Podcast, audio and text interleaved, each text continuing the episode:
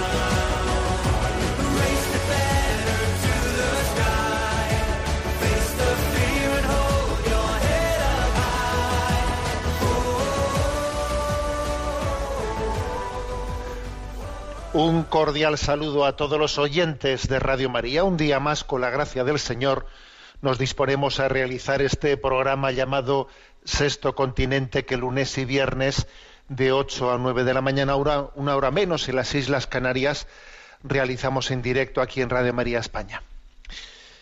Quiero comenzar este programa con un comentario de una noticia que es trágica, pero que al mismo tiempo que es trágica es o no nos abre una puerta, ¿no? Una puerta de esperanza que tal y como yo lo voy a presentar también creo que es un canto, un canto a la familia y a las raíces que nosotros recibimos en ella. Bueno, me refiero al fallecimiento esta semana, al asesinato de dos periodistas españoles que han sido asesinados en Burkina Faso. Se trata de David Beriain y Roberto Fraile, este último fotógrafo, y el primero David Beriain, pues un periodista que, que también era pues director cinematográfico, que había producido ya pues distintos ¿no? documentales eh, sobre bueno situaciones bastante límites como el, el clandestino, el Amazonas, Camino de la Cocaína y otra serie de, de producciones muy interesantes, ¿no? digamos un poco ligadas al periodismo de, investigación. En las redes sociales se han llenado de comentarios sobre, estos dos, sobre estos dos fallecimientos acontecidos, como digo, en Burkina Faso, en el momento en que ellos estaban haciendo un reportaje sobre la caza furtiva en, aquel- en aquella nación, en Burkina Faso. Y un grupo terrorista, mm, yihadista, atacó, les atacó y allí, allí fallecieron. Bueno, pero lo que quiero subrayar es, bueno, pues uno cuando fallece una persona es frecuente que hoy en día se rastree, ¿no? Se rastree sus huellas, porque claro, dejamos, hoy en día dejamos mucha huella, ¿eh? pues en el mundo digital, quiénes eran, ¿eh? Y bueno, pues yo me he encontrado con una joyita, una joya que en estos días circula por, por internet de este David Beriain, de este periodista navarro que ha fallecido, como digo, es uno, uno de los dos fallecidos, ¿no? David Beriain, un periodista navarro, que dando un testimonio en la facultad, en la Facultad de Periodismo de la Universidad de Navarra, donde él estudió, pues dando un testimonio, bueno, pues compartió lo siguiente. Lo voy a, voy a, es un breve corte de dos minutos, lo voy a poner para que lo disfrutéis, en el que él, que ah, rezaremos por él ahora, ¿no? Haremos un responso para rezar por él y por Roberto, por los dos fallecidos, pero él da un testimonio de su vida porque resulta que él había creado una empresa, una empresa con un nombre muy original. La empresa que había creado es 93 metros. Oye, ¿cómo es eso? ¿Qué, significa? ¿Por qué le ha puesto, por qué le había puesto él a su empresa el nombre de 93 metros? Vamos a escuchar esto. Yo acabo de montar hace un año una empresa, una productora que se llama 93 metros, y la gente me pregunta, ¿por qué se llama 93 metros? Bueno, pues se llama 93 metros por mi abuela que cuando estaba montando esta empresa murió, a los 98 años, como se tiene que morir la gente, ¿no? Después de haber vivido bien, haber disfrutado la chistorra casi hasta el final, y eh, rodeada de su gente, de sus seres queridos hasta el final. Yo en su, en su funeral escribí un, texto, porque como soy el, el periodista de la familia, pues eso es lo que me toca, ¿no? Eh, y se llamaba 93 metros. 93 metros es la distancia que hay desde la que era la puerta de su casa hasta el banco de la iglesia donde ella rezaba. Casi nunca salió de ahí hasta tal punto que en una ocasión yo llegué a su casa, caserón de estos navarros, ¿no? Y me, cuando me vio me dijo, ah, hijo mío, ¿cómo ha cambiado el pueblo? Ella vive en un pueblo, Uterga, que está al otro lado del, perdón, eh, que tiene ciento y pocos habitantes. Yo decía, bueno, pues no sé, sí, no- ha cambiado el pueblo, no sé. Y volvió a insistir, no, no, pero es que ha cambiado una barbaridad. Le digo, abuelita, pero no me dejaba de decir la abuela, abuelita, ¿por qué lo dices? Dice, es que me ha cogido tu tío, me ha subido en el coche y me ha dado una vuelta por el pueblo. Eh, o sea, un pueblo de 110 habitantes. Le digo, pero abuelito, ¿desde ¿hace cuánto tiempo no das la vuelta al pueblo? Y dice, pues hará unos 15 años. Le digo, pero ¿cómo puede ser? Y me miró fijamente y me dijo, hijo mío, yo es que tengo muchas cosas que hacer. Y aquello se me quedó grabado, ¿no? Mi empresa se llama 93 metros porque nosotros que estamos acostumbrados a hacer historias épicas, grandes, gigantes, con personajes exóticos, en lugares con grandes nombres, no nos olvidemos nunca, nunca, que a veces la historia más grande de todas está en 93 metros, en el sitio más pequeño. A mi abuela le sobraron 93 metros para construir la historia más grande de todas. ¿No? Lo ordinario somos nosotros. Nuestros ojos, que no se abren lo suficiente. A mí me costó alma, vida, corazón, viajes, descubrir lo que mi abuela descubrió en 93 metros. Nada más, muchas gracias. Bueno, la verdad es que creo que no se pueden decir más cosas, ¿no? De una manera más gráfica. Dice, a mí me llevó, me han llevado montones de viajes por todo el mundo, por el Amazonas, por África, por Burkina Faso, para descubrir, ¿no? Lo que mi abuela descubrió en 93 metros, que es la distancia exacta que había desde la puerta, ¿no? De su caserón allí en, en aquel pueblo navarro, desde la puerta del caserón hasta la, al banco, hasta ese banco que ya parece que tenía reservada esa, esa abuela de, de David, ¿no? Tenía reservada en esa iglesia. Son 93 metros, mi lugar de, de encuentro con el Señor. Y el resto de la vida cabe en esos 93 metros. Y, y es importante que entendamos que cada uno estamos llamados a florecer donde Dios nos ha plantado. Y, estos periodistas, ¿no? Bueno, pues Dios les ha llevado lugares muy lejanos, a muchos miles de kilómetros, ¿no? Pero es muy importante que aunque en nuestra vida a veces, ¿no? Yo sé que ahora mismo también me estarán escuchando, pues personas que están trabajando en lugares bien lejanos, ¿eh? El otro día recibía yo una comunicación de alguien que estaba navegando en alta mar, en, bueno, pues en una, en, una de esas grandes barcos, ¿no? Que, están tres y cuatro meses antes de volver al puerto. Pero nuestra vida cabe en 93 metros, que es ese espacio de nuestro encuentro con Jesucristo. El, el todo cabe en un punto, el todo cabe en un punto, y ese punto es nuestro encuentro con Dios. Y he querido traer a colación ¿no? este pequeño testimonio tan bello de este periodista recién asesinado para que nos demos cuenta de cómo al final eh, pues, eh, lo mejor de nuestra vida es un canto a lo que hemos recibido en el seno de la familia. De cómo este periodista se sintió profundamente orgulloso pues de su abuela, de- de- del testimonio de fidelidad y de perseverancia de su abuela que vivía en ese, en ese pequeño espacio, pero que él, lejos de decir, bueno, mi abuela es una anticuada y aquí está metida, pues en un pequeño pueblo yo voy a ¿eh? Romper el molde de mi abuela, yo, pues, pues, yo sí, yo sí voy a ser un tío espabilado, ¿eh? yo sí que voy a descubrir el mundo, mi abuela no sabe nada de la vida, ¿no?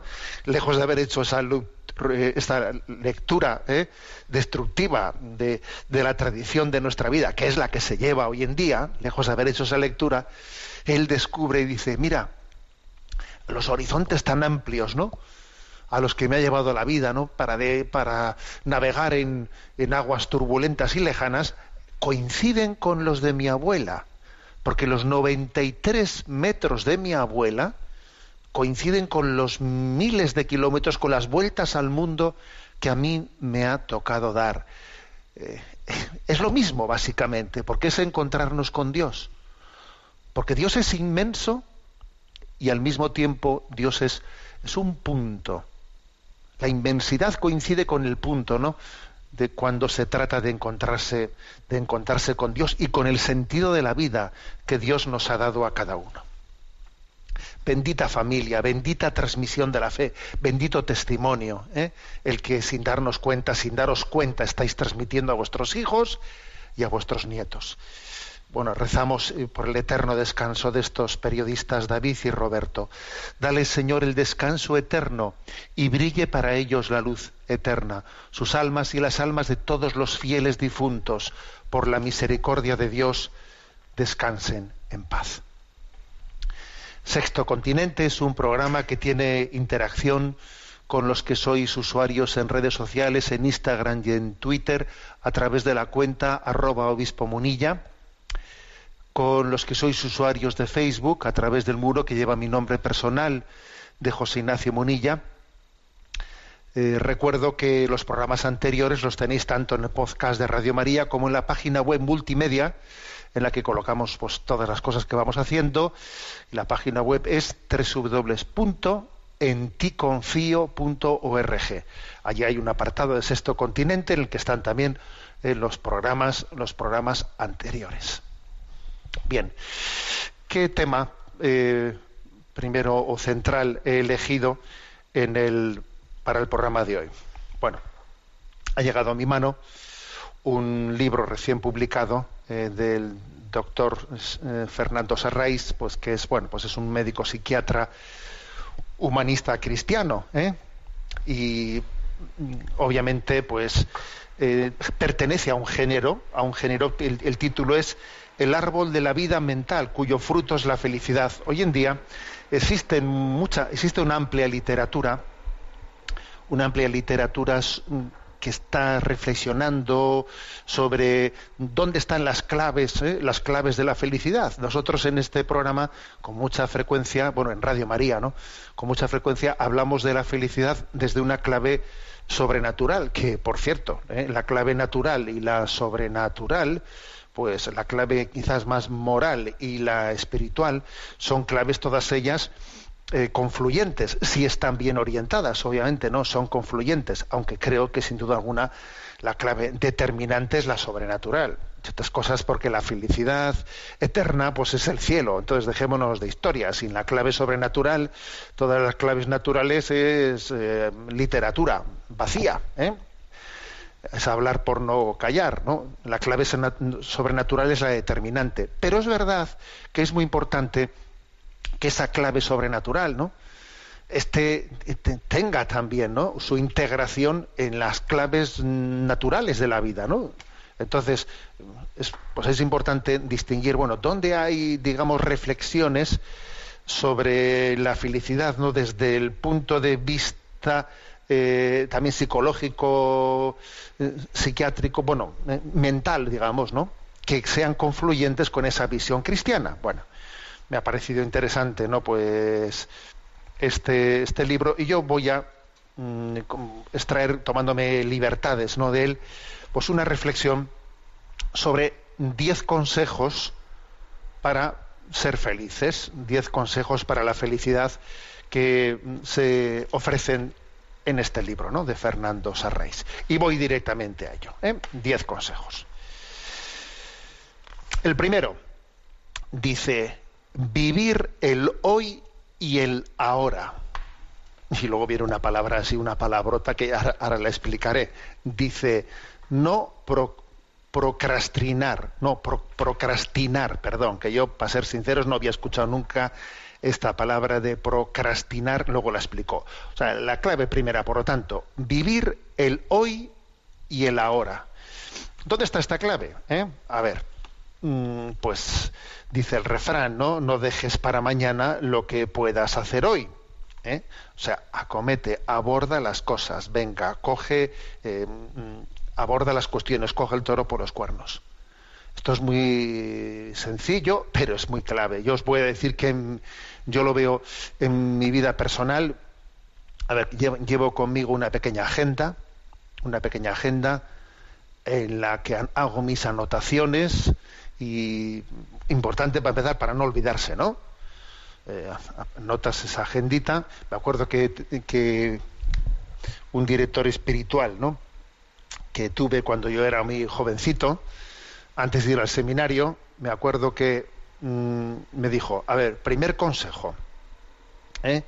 Eh, primer consejo, anota las, anota las cosas que vayamos diciendo en una, eh, en una pequeña agenda. ¿eh?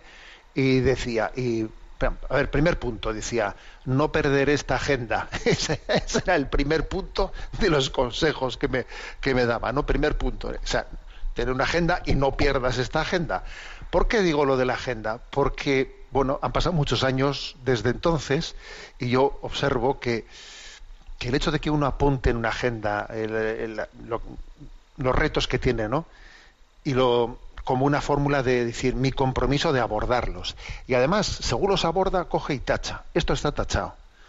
Y cuando uno puede decir eh, asunto abordado, ¿no? ya, ya digamos la pelota no está en mi tejado, ya he hecho esto. ¿eh? Ese la pelota no está en mi tejado, he hecho esto. ¿eh? A ver, es una gran paz y alegría. O sea, ahí, ahí comenzamos a sustentar nuestra, nuestra felicidad. Abordado, acometido, afrontado. Eso es el vivir el hoy y el ahora. ¿eh? Cuando vamos generando hábitos de posponer las obligaciones, que son, se nos van acumulando cosas pendientes, nos acaban por bloquear y hacernos incapaces de muchas cosas, ¿no? Y eso ciertamente es lo contrario a la felicidad, el estar bloqueado, bloqueado, bloqueado, ¿no? Ese término, ese palabrejo que os decía, ¿no? de procrastinar, que, tiene pues, su raíz latina, que significa no procra- procrastinar, significa no dejar para después lo que tengo que hacer ahora. ¿eh? Vamos a decirlo en plan más, digamos, ¿no? del lenguaje vulgar. No escaquearse, no te escaquees, no te escaquees. O sea, coge el toro por los cuernos, venga, esto, lo otro, lo otro, ¿no? A ver, así se construye la felicidad, ¿eh? Alguno igual pensaría que le iban a dar alguna especie de consejo de un, de un, secreto nunca conocido. No, no, las cosas son así de sencillas. ¿eh? La felicidad comienza ¿no? a construirse en la medida que abordamos, que, acomote- que acometemos las cosas. Venga, ¿eh? Vivir el hoy y el ahora. Una cinta de, perdón, una cita de Jacinto Benavente dice: comienza tu obra. Comenzar es haber hecho la mitad. Y luego dice, comienza de nuevo y la obra habrá, habrá quedado terminada. ¿eh? Bueno, es, es clave eso de que comenzar es haber hecho la mitad. Venga, a por ello. ¿eh? Por ello. Y luego, obviamente, perseverancia, ¿no? Pero bueno, él, digamos, con una, jugando un poco con, la- eh, con las palabras, dice esto, ¿no? Com- comenzar es haber hecho la mitad. Comienza de nuevo y la obra quedará terminada. En el fondo es como decir, comienza y a por ello, ¿eh? Y a por ello. Ese es el primer, primer consejo. Vivir el hoy y el ahora. Segundo consejo. Eh, vais a ver que están muy ligados ¿eh? los diez consejos. O sea, son, mm, digamos, es como un hilo en el que están, eh, de, uno se liga al siguiente con mucha naturalidad. El segundo consejo es dar prioridad a las cosas pequeñas. ¿no? Dad prioridad a las cosas pequeñas. Mm, Bueno, es decir, ¿por qué? Porque son las más fáciles y si no se hace lo fácil, difícilmente se va a hacer lo difícil. ¿eh? Lo difícil. Em, se puede, a ver, cuando se tiene un gran reto por encima, delante, dice, a ver, lo que se puede hacer es eh, tro- trocearlo. Troceas un gran reto en partes más pequeñas, ¿eh? en partes más pequeñas, bueno, y entonces, mira, eh, concéntrate, venga, la primera esta, ¿no? Un discernimiento, y, y abordando desde las cosas pequeñas, ¿eh? sin pensar en lo que resta por hacer, para no empezar ya a desanimarme, pero ¿cómo voy a hacer yo todo esto? ¿Cómo voy a hacer todo esto? A ver, trocéalo, ¿eh? Trocéalo, vamos por partes, ¿eh? Como que si me permitís un poco ¿eh? el humor un poco negro, ¿no? Dice, vamos por partes, ¿no? Como decía Jack el Destripador. Bueno, pues mm, vamos, vamos por partes y vamos a lo pequeño, ¿eh? Sin refugiarnos en fantasías, sin permitir que nuestra mente esté evadiéndose, pensando cómo podría ser, cómo podría no sé qué. A ver, cuidadito con las excursiones eh, fantásticas, ¿no? Sin permitir que nuestra, que nuestra mente se vaya haciendo el cuento de la lechera. Si esto fuese así, si lo otro fuese así. A ver, a lo pequeño, a lo concreto y, a- comenzando por lo más sencillo. ¿eh? Dice el Evangelio. ¿eh?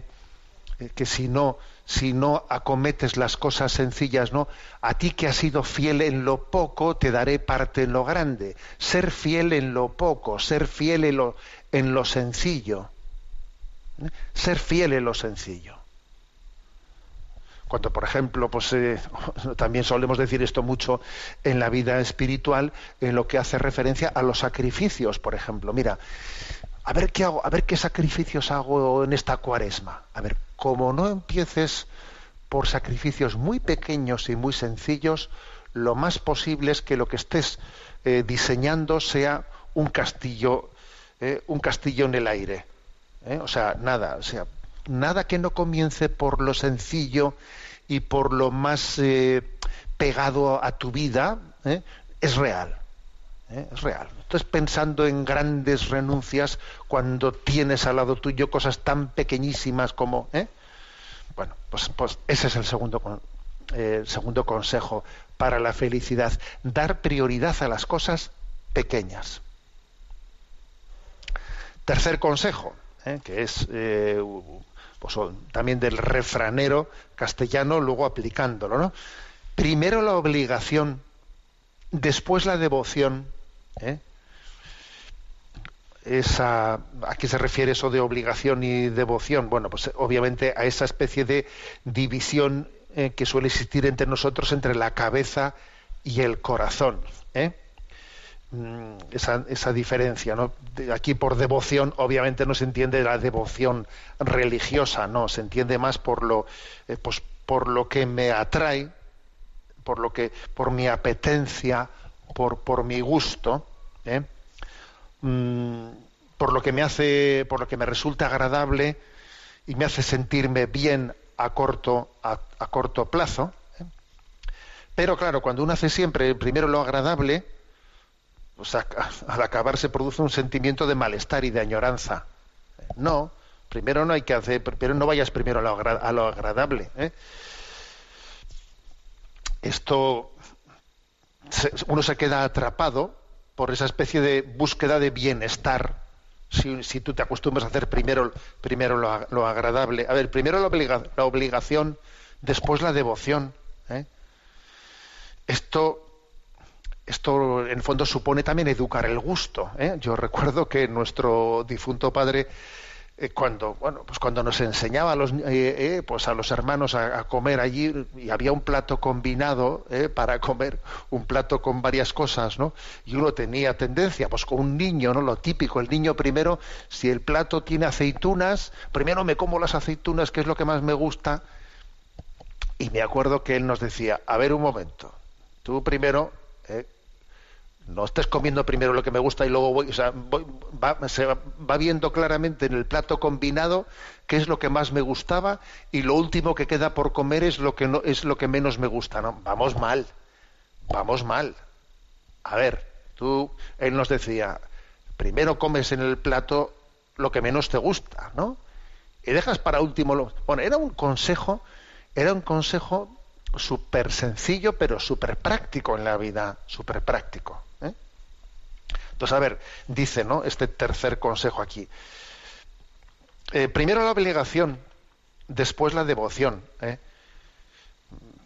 Esto es eh, clave. Toda persona se siente bien cuando hace el bien. Y lo hace bien. No cuando hace lo que le apetece. A ver, primero la obligación. Esto es lo que, esto es lo que me corresponde, esto es lo que tal. Esa es la clave. Tú te vas a sentir bien no por hacer lo más agradable, lo que más te apetece hacer, sino por hacer lo que debes hacer. ¿eh? Entonces esto es, esto es mi clave. ¿eh? Yo, yo por lo menos suelo...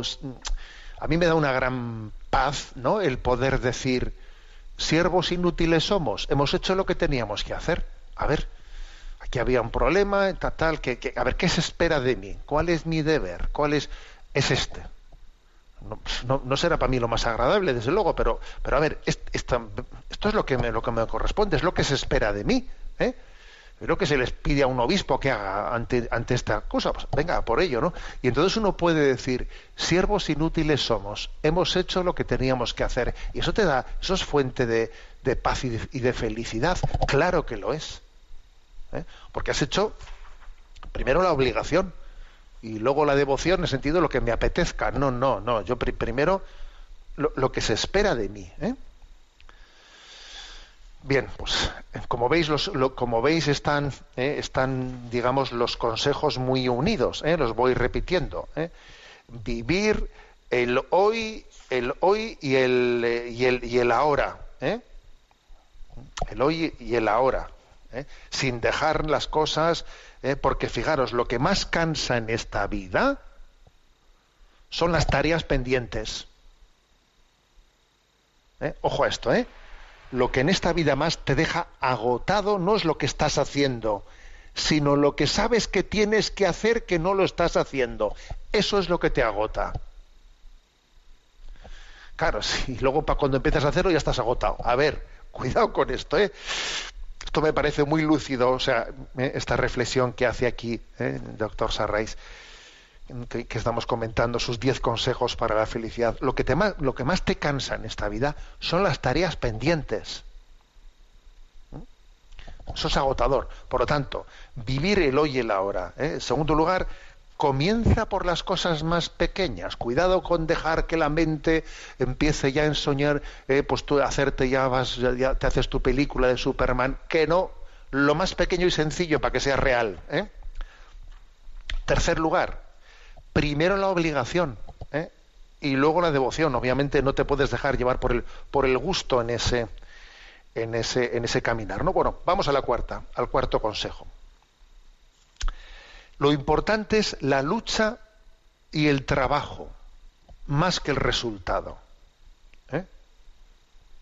Esto me recuerda, eh, creo que decía Cervantes, Cervantes que dice, la felicidad está más en el camino que en la posada. O sea, como tú estés esperando a ver cuándo llego a la posada. A ver, la felicidad tiene que estar en el camino. ¿eh? Lo importante es la lucha y el trabajo, no el resultado. ¿eh? Esto, eh, esto ya sé que no es, todo un reto decir esto, ¿eh?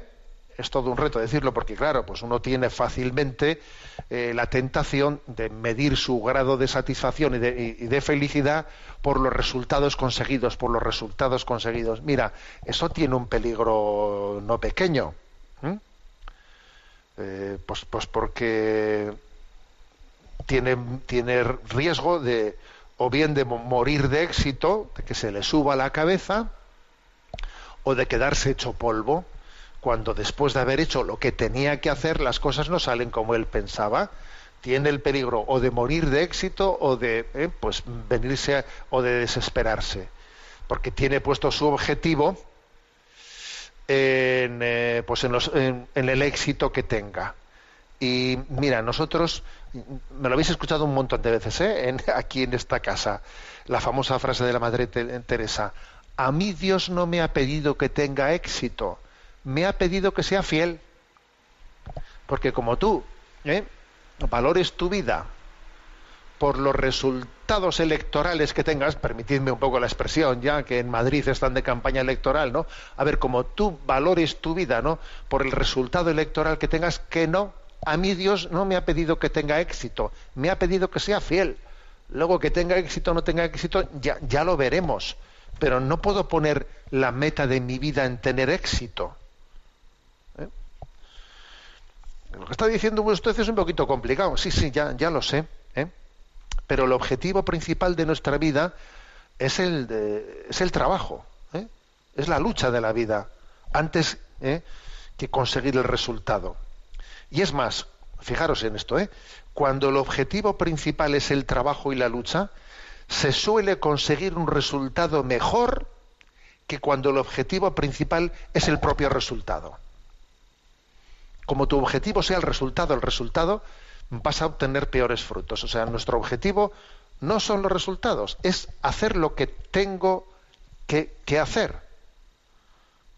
¿Eh? Mi objetivo es la competencia, o sea, ser competente, no tener prestigio. Ser competente. ¿eh? No que me aplaudan, no que me valoren. ¿eh? Dios es mi público, ¿eh? Dios es mi público y se ha acabado. ¿eh? Bueno, este punto sé que ¿eh? sé que es muy exigente este punto, pero es muy muy clave, ¿no? Para para centrar eh, nuestro concepto de la vida. Repito la frase de Cervantes que dice, ¿no? La felicidad está en el camino, no en la posada.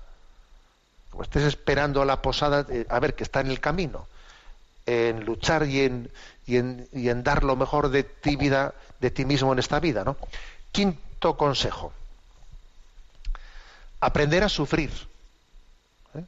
Aprender a sufrir ah, como se dice el refrán, ¿no? Aprender a poner al mal tiempo buena cara. ¿eh? Eh, bueno, porque es así, porque forma, la cruz forma parte de la vida, entonces no te hagas, nosotros diríamos, ¿no? Desde un punto de vista estrictamente religioso, no hacerte enemigo de la cruz, cuidadito con hacerte enemigo de la cruz, porque la cruz, el signo de la cruz, está presente en todas las cosas que abordamos, ¿no? Que abordamos en, en- en esta vida. ¿eh? Todos los días a cualquier persona, ¿eh? todos los que estamos ahora mismo escuchando este programa, seguro que al cabo de este día vamos a tener unos cuantos contratiempos, unos cuantos contratiempos que hay que saber abordarlos, aprende a sufrir, aprende a poner al mal tiempo buena cara. Por cierto, aquí hay un adagio latino que no conocía que me ha parecido precioso, ¿no? Que conste que el que os habla, no, yo no soy de latines, voy bastante mal, ¿eh? pero bueno, son cuatro palabras latinas. Per áspera ad astra. ¿eh? Eso es. Per áspera, por lo áspero, a las estrellas. ¿eh? Fíjate, ¿no? Per áspera ad astra. A través de lo áspero vas a las estrellas. ¿eh? Bueno, es, como una pequeña lección de la vida. Entonces, lo malo, ¿no? Pues lo, lo- lo- lo malo del sufrimiento es no, no abordarlo y no saber y no, y no, y no tener capacidad, ¿no? De, de tolerancia, de venirte abajo rápidamente, de tener un, eh, digamos un, un espectro de, de frustración muy bajo, ¿eh? un nivel de frustración que te frustras enseguida, quieto, aguanta, ¿eh? que recuerdo que nuestro director espiritual nos decía allí en el seminario, eh, devoción al santo clavo, que hay que, que hay que tener devoción al santo clavo, hombre, tú quieto, parado, agárrate ahí ¿eh? y no te sueltes, ¿no? Bueno, punto clave. Punto sexto para la felicidad. Vivir el orden. Vivir el orden. Que esto, por cierto, pues eh, parece que a veces que esto del orden es cosa un poco de casi casi genética, porque dice, "Jo, es que hay una familia que tienen la costumbre de ser ordenados y otros de ser, otros de ser desordenados, pero cuidado, hay que educar también el orden, ¿no? La atracción por el orden tiene su origen en la atracción natural por la belleza y la bondad. El hombre tiene, ¿no? Un, una tendencia natural a la belleza, a la bondad. Bueno, en- dentro de eso está ligado el orden. El orden ¿eh? Cuando uno tiene una tendencia de ser desordenado a tope, no, no va a cuidar su deseo de belleza, su deseo de bondad. ¿no? Bueno, entonces es difícil tener una mente ordenada, una buena jerarquía de valores, si tú alrededor, si a tu alrededor eres súper desordenado. Si tienes todo patas arriba, es difícil que tu mente luego sea ordenada. Si todo lo que te rodea es un caos, caos de horarios, caos de cosas desordenadas, de tu cuarto, de tu forma de estar, si todo es un caos, eso va a acabar, va a acabar afectando a tu mente. ¿Eh? Y ya, ya sé que hay personas que son maniáticas del orden, ¿eh? eso lo sé, lo sé y a veces hasta lo padezco, pero bueno, o sea, eso es una cosa, ser maniático del orden. Pero, pero es que mm, es que un mínimo de orden es, básico para que tu mente también sea, sea ordenada, ¿no? Y ese orden puede ser en, en, la colocación de las cosas, puede ser un orden en los horarios, puede ser un orden moral también, un orden moral. ¿eh? Bueno, por tanto, sexto consejo, vivir el orden. Séptimo consejo para la felicidad, ¿eh? no compararse con nadie. A ver, no, o sea, es que esa tendencia continua a miro a la izquierda, miro a la derecha, me comparo con este, miro al otro, y estamos en un mundo además en el que se curiosea la vida de los demás, es un puro curioseo, ¿no? Y luego, después de haber estado mirando a los demás, luego inevitablemente uno ya se hace una idea de sí mismo. Eso es una desgracia, ¿no? Dice aquí, ¿eh? no compararse con nadie, aspirar a ser mejor, pero no el mejor ni mejor que otros. Yo no me comparo con los demás. Aspiro a ser mejor, pero no el mejor, ni mejor que otros. ¿Por qué tengo que estar siempre eh, poniendo el punto de comparación en los demás? ¿Por qué? ¿No? Aspiro a ser mejor, no el mejor, ni mejor que otros. ¿eh? Y estemos atentos, ¿eh? porque la educación que a veces hemos transmitido con mucha frecuencia, les hemos dicho, ¿no? Pues a nuestros hijos, a nuestros nietos, tú tienes que ser el mejor, tú tienes que ser el primero en clase. ¿Pero ¿Por qué? ¿Eso, eso, ¿Eso de dónde viene? Eso, desde luego, no tiene ninguna raíz en el humanismo cristiano, tal cosa. ¿eh? Y esa especie de competitividad venenosa comparativa con los demás, muchas veces la hemos asumido como si fuese buena. Ojo con eso. ¿eh? Por lo tanto, no compararse con nadie, ¿eh? con nadie, porque esto nos va a permitir superar eh, pues, enemigos muy importantes de la felicidad, como son la baja autoestima, el miedo al rechazo y la envidia tres, tres, digamos, males que se derivan del estar comparándose con los demás. ¿eh? La baja autoestima, me veo más pequeño que este, me veo no sé qué, ¿no? O al revés, ¿no? El, sentirse, ¿eh? me, me, siento, ¿eh? me siento súper bien porque soy más que tú. Pues, pues sí que tienes bien fundada tu autoestima. ¿eh? El miedo al rechazo, porque si te estás siempre comparando con los demás, tienes un miedo tremendo a que te rechacen, no sé qué, o, y la envidia, la envidia que es amarilla, ¿eh? amarilla, madre mía. Octavo punto, ¿eh? octavo consejo hacia la felicidad, ser positivo, ¿eh? ser positivo. Con ello no quiero decir mmm, que, que lo malo es bueno o que no existe el mal. No, señor, no. Aquí la clave no está en un buenismo ingenuo de quien se pone unas gafas rosas de que todo, todo el mundo, toda la vida es de color rosita. Pues no. ¿eh? Se trata de resolver lo negativo que se puede resolver, ¿eh? haz lo que puedas hacer, ¿eh? y luego aparca lo que no puedes resolver. O no te toca, a ver, no toca, pues no toca. Esto está en mi mano, a por ello, ¿no? Como hemos dicho en los primeros puntos. Esto pues esto no puedo resolverlo. Bueno, pues tengo que, tengo que aprender a aparcarlo, ¿eh? aparcarlo y a decir, y a decirme igual, no, no toca, no está en mis manos o no toca, ¿no? Y a no permitir que yo tenga un molinillo, ¿eh? un molinillo dentro de la cabeza que es, y dale que te pego, y dale que te pego. A ver, que estoy dando, estoy, venga que darle vueltas a lo que no está en mi mano.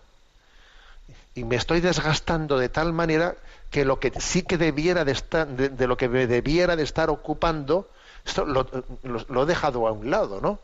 Pero que tengo el molinillo ¿eh? donde, donde no toca. Pues no toca, ¿no? Bueno, eso es un consejo importante.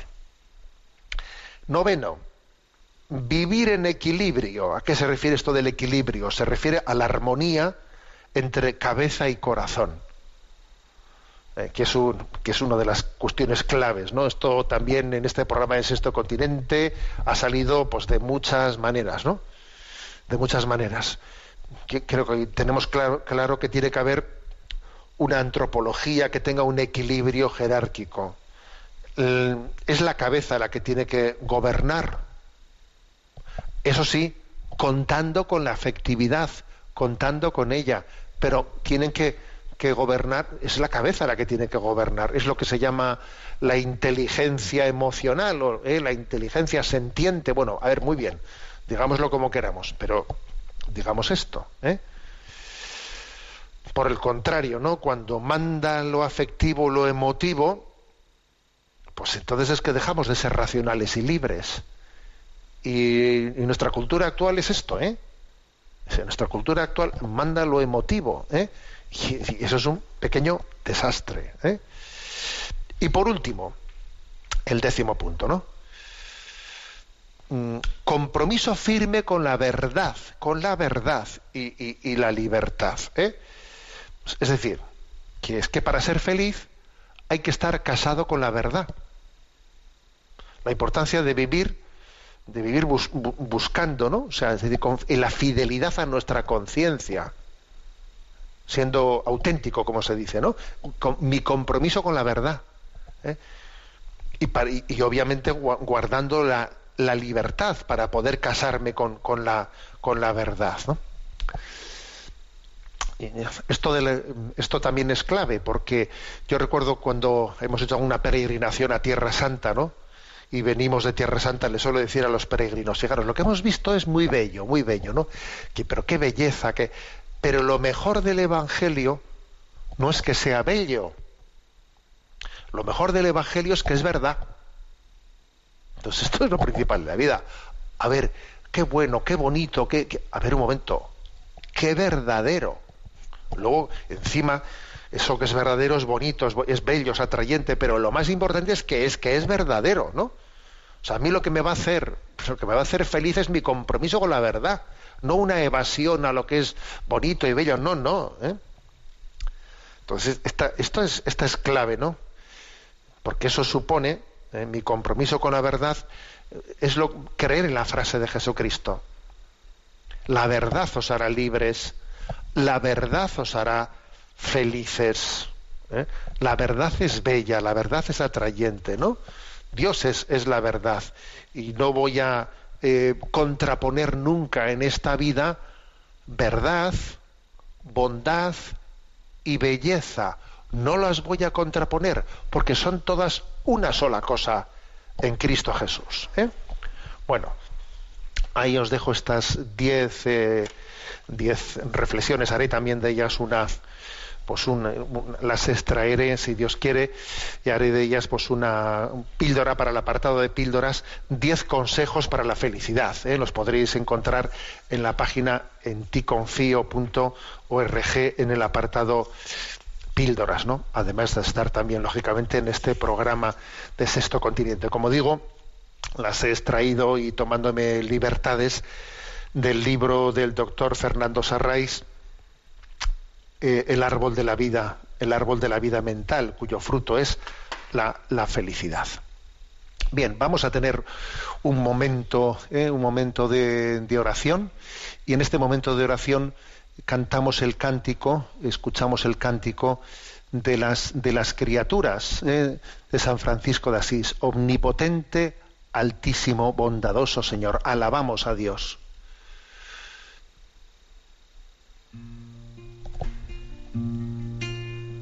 Omnipotente, altísimo, bondadoso Señor. Tuya es la alabanza, la gloria y el honor. Tan solo tú eres digno de toda bendición. Y nunca es digno el hombre ti mención. Loado seas mi Señor por toda criatura, por el hermano sol. Loado seas mi Señor por la hermana tierra, las flores de color. y por la hermana luna de blanca luz menor y las estrellas claras que tu poder creó. Tan limpias tan hermosas tan vivas como son. Y brillan los cielos loado mi Señor y por la hermana agua preciosa en su candor, que sutil, casta, humilde, loado mi Señor. Por el hermano fuego que alumbra el sol, y es fuerte, hermoso, alegre, loado mi Señor. Loado seas mi Señor por toda criatura, por el hermano sol. Loado seas mi Señor flores de color. Loado seas, mi Señor. Tenemos nuestro momento Chesterton. Nos toca el aforismo eh, sobre la historia. ¿Y qué dice Chesterton sobre la historia? Bueno, por una parte, habla de ella en términos, digamos, elogiosos, en el sentido de la gran importancia de ser conocedores de la historia. ¿eh? Dice, por ejemplo, la siguiente expresión. La desventaja de los hombres que no conocen el pasado es que tampoco pueden conocer el presente. La historia es una colina o un punto alto desde el cual los hombres vemos la ciudad o la época en la que vivimos. Claro, lo contrario a ser un profundo conocedor de la historia, pues ese, ¿no? Pues el odiernismo, ¿no? A mí lo que importa es, o sea, el adular, adular el momento presente, ¿eh? ignorando el pasado y no descubriendo las raíces sobre las que estamos, ¿no? Sobre las que estamos viviendo, ¿no? Pues por ejemplo, pues eh, es impresionante cuando en aquel discurso que dirigió eh, nuestro Papa Emérito Benedicto XVI en el Parlamento, en el Parlamento alemán, ¿eh? un discurso que ha sido histórico, ¿eh? un discurso clave, pues él nos, nos, llevó a decir cómo la cultura, ¿no? La cultura europea tiene unas raíces y sus raíces están en, la, en, en Jerusalén, están en Atenas y están en Roma. O sea, la cultura europea tiene sus raíces, sí, en Atenas por, por la filosofía griega, ¿no? Y tiene sus raíces en Roma por todo, digamos, la, la, el, mundo jurídico, la estructuración jurídica, ¿no? Y tiene sus raíces en Jerusalén por lo que es la revelación bíblica. Esas tres raíces históricas, Jerusalén, las, eh, la revelación eh, Atenas, la filosofía, y Roma, ¿no? El mundo jurídico, o sea, él en aquel discurso inolvidable hablaba de, de, las raíces históricas. No, bueno, esto es lo que aquí Chesterton viene a decir, es que si uno no tiene esa capacidad de súbete a una, a una colina y mira la historia, ¿eh? y así tendrás capacidad de ver ver en el presente las raíces en las que te has sustentado. Si eres algo, eres porque te has subido las espaldas de los que te han precedido. Y ten también capacidad crítica del momento presente, que a veces es suicida, ¿eh? suicida, porque pretende romper sus raíces con el pasado. Bueno, entonces, por una parte, digamos, Chesterton tiene esta perspectiva positiva ¿eh? de la historia. Y además advirtiendo que los que no conocen el pasado tampoco pueden conocer el presente. Pero por otro lado, también eh, nos pone en guardia sobre, sobre el recurso a la historia eh, cercenada, ¿eh? porque hay, lo que entendemos por historia no es toda la historia. La historia es más amplia de lo que el hombre es capaz de contar en ella. Hay muchísimas cosas ¿no? que, que forman parte de la historia y de las raíces y se nos que escapan de la realidad. ¿eh? En, el, en, la entrada de este programa cuando hemos hecho referencia ¿no? pues a, ese, a ese episodio dramático del asesinato de esos dos periodistas y he hablado de cómo David Beriain ¿no? pues hizo ese canto a su familia, a su abuela, etcétera, ¿no? A ver, eso, eso muchos relatos de la historia no lo van a percibir, no lo van a percatar, pero la verdadera historia está en esas raíces que él tuvo allí con su familia, ¿no? Eso se escapa de los libros. Cuando se escriban biografías, eso se les va a escapar, pero es importantísimo, ¿no? Por eso Chesterton dice, nadie menciona lo que todo el mundo hace, por eso la historia que se nos cuenta es falsa. Claro, en gran parte se nos, se nos eh, está hurtando cosas importantísimas, como por ejemplo puesto este caso, ¿no? Dice, a ver, lo más lo más importante de mi vida es que no lo conocéis, os habéis, os habéis quedado en unos hechos externos y no sois conscientes de dónde viene el tesoro de mi vida. Eso a la historia generalmente, generalmente se le escapa. Claro que hay historiadores y hay biografías que sí que hacen un retrato del alma interior, pero muchas veces se escapa, claro. ¿eh? Eh, Chesterton hace como tres postulados para acercarse adecuadamente a la historia. O sea, es decir, aquí hay que tener en cuenta tres claves para que tengas una mm, lectura, una visión histórica eh, completa. ¿eh? O sea, que para que puedas tener como una filosofía, una teología de la historia, tienes que tener en cuenta, en cuenta tres claves. Y esta es la frase de Chesterton. Dice él, hay tres grandes verdades o dogmas de los que depende todo en la historia. Una, que la humanidad es demasiado compleja para realizar cálculos. Dos, que la humanidad está herida por el pecado original. Tres, que la voluntad del hombre es libre. ¿Eh? Curioso esta reflexión, ¿eh? Es lo que viene a decir, a ver, tú tienes que tener en cuenta para, para ser capaz de tener una visión histórica, primero, ¿no? Que la humanidad es demasiado compleja para, para meterlo todo, que hay muchas cosas todo en tus cálculos. Hay muchas cosas que se te van a escapar. ¿eh? Eh, el único que es capaz de conocer plenamente la historia es Dios. Es Dios. Solo Dios conoce plenamente la historia. Por eso en el juicio final, ante su presencia, todo quedará claro.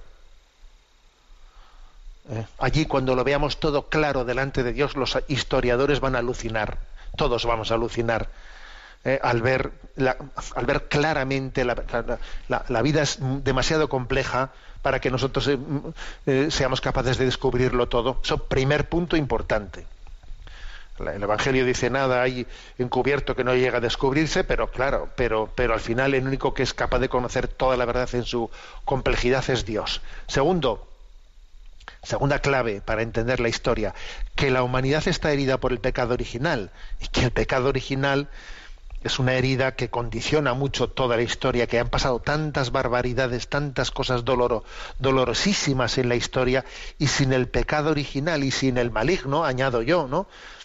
Y sin el influjo del maligno, pues es que no se, no se entiende la historia. La historia sin el pecado original, sin la herida que ha generado, sin la acción del maligno, no se entiende. Tercero, dice él, que la voluntad del hombre es libre. A ver, Dios nos ha hecho libres y entonces somos capaces de lo mejor y de lo peor. ¿eh? Somos capaces de lo mejor y lo peor. Y este es, este es el misterio, ¿no? Y por eso también hay páginas maravillosas. Dios nos creó libres porque se iban, yo, ¿eh? lo habéis escuchado muchas veces de estos labios, porque son más los bienes que se derivan de nuestra libertad que los males que se derivan de ella. Porque da más gloria a Dios la santidad que podemos darle utilizando bien nuestra libertad que, que dolor que le infligimos a Dios por el pecado, por utilizar mal nuestra libertad. ¿no? Son tres claves. Repito la frase, hay tres grandes verdades o dogmas de los que depende todo en la historia. Una, que la humanidad es demasiado compleja para realizar cálculos. Dos, que la humanidad está herida por el pecado original. Tres, que la voluntad del hombre es libre. Bueno, hasta aquí este comentario de- del concepto de historia, ¿no? En Chesterton. Tenemos el tiempo cumplido. Me despido con la bendición de Dios Todopoderoso, Padre, Hijo y Espíritu Santo. Alabado sea Jesucristo.